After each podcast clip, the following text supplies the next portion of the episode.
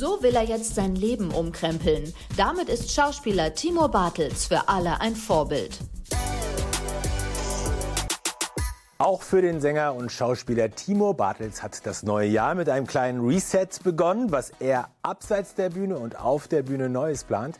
Darüber müssen wir dringend reden. Hi Timo. Hallöchen. Timo, gibt es irgendwas, was du dieses Jahr ändern möchtest? Hast du irgendwelche Vorsätze? Ich will einfach ein bisschen mehr Struktur reinbekommen, um dann auch einfach ein bisschen mehr freie Tage zu haben oder freie Zeit, wo ich einfach mein Handy ausmachen kann und mich niemand erreichen kann. Es gibt keinen wichtigen Notfall und ich einfach nur Zeit mit meinen Liebsten verbringen kann. So schön wie der Job auch ist, auf Dauer muss man auch dann ein bisschen so, sollte man früh anfangen, auf seine Gesundheit zu hören, glaube ich. Seit Club der Roten Bänder habe ich so viele krasse Begegnungen mit Leuten gehabt, die in meinem Alter waren und nicht mehr so lange zu leben hatten. Oder ich hatte doch auch ähm, ukrainische Mitbewohner knapp zehn Monate bei mir wohnen. Da sieht man, kriegt man so viel Leid auch mit. Man kann auch mal einen Tag nichts posten auf TikTok oder Instagram oder was auch immer. Und man sollte sich nicht ständig verrückt machen. Das ist mein Vorsatz. Du bist ja durch den Club der Roten Bänder relativ früh äh, ziemlich berühmt geworden, quasi über Nacht.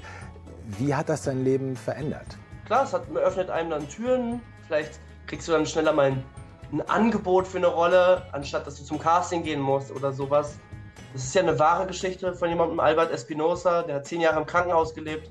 Ich habe sehr, sehr viel durch den Mann gelernt ich war auf der Beerdigung von, von einem Fan und alles Mögliche. Und wie ist so dieser äußerliche Erfolg? Also wie ist es für dich dann auf der Straße erkannt zu werden oder wenn, wenn dich Leute ansprechen? Das ist ja auch äh, eigentlich eine verrückte Situation. Ich habe so mein, mein Umfeld, seit, äh, seit wir fünf Jahre alt sind, ja, seit wir in die Vorschule gehen, habe ich die gleichen Freunde und ich verbringe die meiste Zeit mit denen tatsächlich. So und ähm, wohne auch ganz am Rand von Berlin ähm, es hat dann mehr so ein Klein Kleinstadt-Feeling hier fast mehr. Und Berlin, muss ich auch sagen, ist auch sehr, sehr entspannt. Die Leute sind ja schon immer fast zu cool, so dich anzusprechen sozusagen. Die sagen das erst später, wenn man Leute kennenlernt, dass sie einen schon vorher kannten und so. Aber was bedeutet es für dich? Du bist sehr früh, sehr jung, wirklich erfolgreich geworden, ja?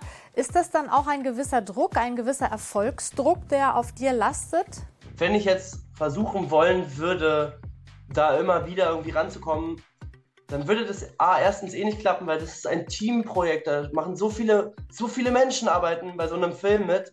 Und es kommt auch nicht auf Preise an oder was auch immer. Und allein irgendwie die Vorstellung, dass jemand in dem Alter, wo man eigentlich nicht mehr so gerne vielleicht Fernsehabende mit der Familie macht, dass die mit denen da sitzt und alles vergisst, das ist für mich viel mehr wert, so dass dass jemand da irgendwie eine gute Zeit mit seiner Familie hat oder wie auch immer, als irgendwie dann an irgendwelche Quoten ranzukommen, dass es genauso viele Quoten hat oder irgendwelche Awards kriegt. Was genau ähm, hat dieser Erfolg mit dir gemacht? Hat er dich verändert? Ich glaube, da ist es wichtig, dass man sich so ein paar Punkte sucht, die einem einfach so da auf den Boden der Tatsachen bringen. So, ich, ich, ich stehe lieber mit Freunden vor einem Döner, die noch studieren und vielleicht gerade weniger Geld haben, wo es dann darum geht, ey, kaufe ich mir den Big Döner für ein Euro mehr.